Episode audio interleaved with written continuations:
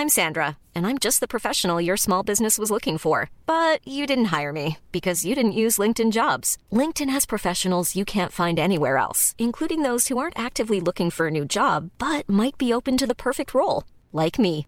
In a given month, over 70% of LinkedIn users don't visit other leading job sites. So if you're not looking on LinkedIn, you'll miss out on great candidates like Sandra. Start hiring professionals like a professional. Post your free job on linkedin.com/people today.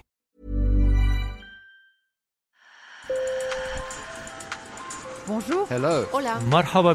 Sur le fil, Le podcast d'actu de l'AFP. des nouvelles choisies pour vous sur notre fil info.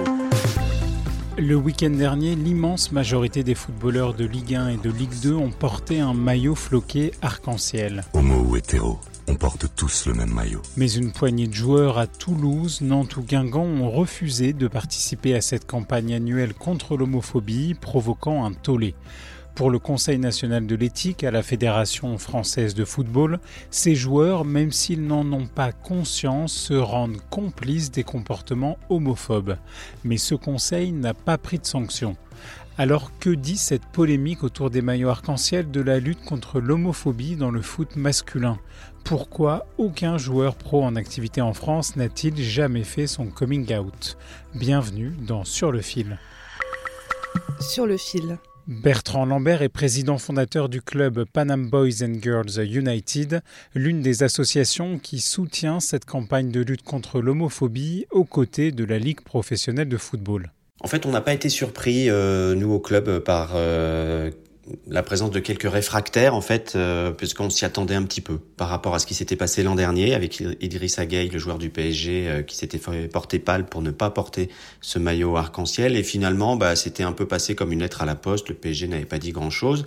Après, je trouve qu'il faut pas dramatiser. Voilà, euh, il y a 700 joueurs qui se sont impliqués pleinement dans cette opération pour dire non à l'homophobie et 5 qui ont préféré ne pas jouer. Donc évidemment qu'on regrette ces décisions et qu'il va falloir qu'on discute avec euh, ces joueurs pour faire preuve de pédagogie, pour leur rappeler que cette opération n'est pas destinée à promouvoir l'homosexualité, mais à s'opposer à l'homophobie, ce qui n'a rien à voir. À Toulouse, l'attaquant marocain Zakaria Abouklal a assuré respecter tous les individus, quelles que soient leurs préférences, leur genre, leur religion, et il a invoqué le respect de ses propres croyances pour justifier son refus de jouer avec un numéro aux couleurs du drapeau des fiertés LGBT. Et si on avait fait une opération contre le racisme, comment ces joueurs auraient pu-ils se positionner contre ce type de manifestation? Ce n'est pas euh, possible. Et effectivement, à un moment, en fait, les croyances personnelles, religieuses ou autres, doivent s'arrêter au moment où il y a euh, euh, l'intolérance qui vient. Voilà. Et donc tout le monde doit aller dans ce sens-là pour un foot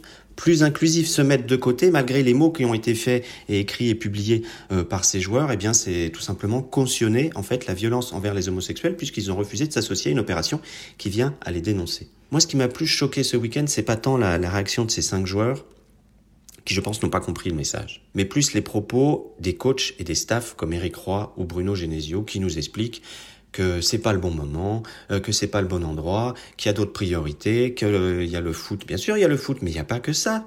Enfin, comment on peut dire que euh, oh là là, la ligue doit choisir une autre date? Bah, la, la date de lutte contre l'homophobie dans le monde, elle est fixée au 17 mai et elle est mondiale. Donc ça, c'est pas possible. Contrairement à l'an dernier où l'ex-milieu du PSG n'avait pas été sanctionné, Bertrand Lambert attend une réponse plus ferme des clubs. On peut pas laisser faire comme ça avait été le cas avec Idrissa Gueye où bah voilà, il boycotte, il se passe rien, il est payé alors que c'est un abandon de poste. Hein, pour tout autre salarié, ça serait ça. Alors Nantes, par exemple, vient de sanctionner son, joueur, son attaquant euh, vedette, euh, en lui donnant une amende et une amende qui sera reversée à SOS homophobie. Là, on est dans le début d'une sanction intelligente.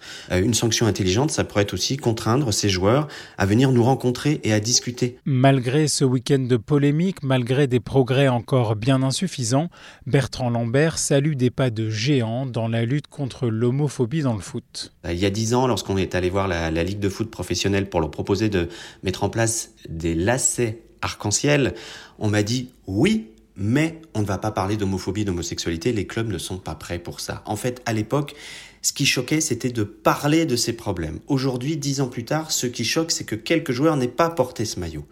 Quel chemin parcouru en dix ans? Et ce chemin est passé par un dialogue avec les supporters dont les chants homophobes dans les tribunes étaient légion. On voit comment on a pu apaiser un peu les tribunes, c'est en rencontrant un certain nombre de capots, euh, c'est-à-dire les, les supporters leaders dans leurs tribunes, pour leur expliquer que les mots ont un sens et qu'il fallait arrêter de discriminer, d'utiliser tel ou tel mot euh, dans leur chant, et ça, la plupart l'ont compris.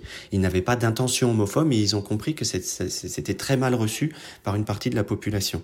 Peut-être qu'on parlera plus de tout ça dans quelques années, lorsqu'il y aura eu enfin des coming out dans le foot français, que des joueurs euh, auraient, sont sortis du placard et diront, bah voilà, moi je suis homosexuel, je joue au foot, et alors? Parce que c'est ça en fait, et alors? Et alors, pourquoi aucun joueur professionnel en activité n'a-t-il jamais fait de coming out en France? Pourquoi est-ce si difficile? Ces garçons qui jouent au foot ont tous entendu, euh, quand ils étaient enfants, quand ils jouaient, qu'ils devaient montrer qu'ils n'étaient pas homosexuels. Philippe Lyotard est anthropologue, enseignant, chercheur à l'université Lyon 1. C'est pas dans le cadre de l'apprentissage formel, mais on l'apprend parce qu'on n'arrête pas d'entendre qu'une passe c'est une passe de gonzesse ou qu'un tir c'est un tir euh, d'homosexuel, de PD, qui est le terme employé de façon la plus courante.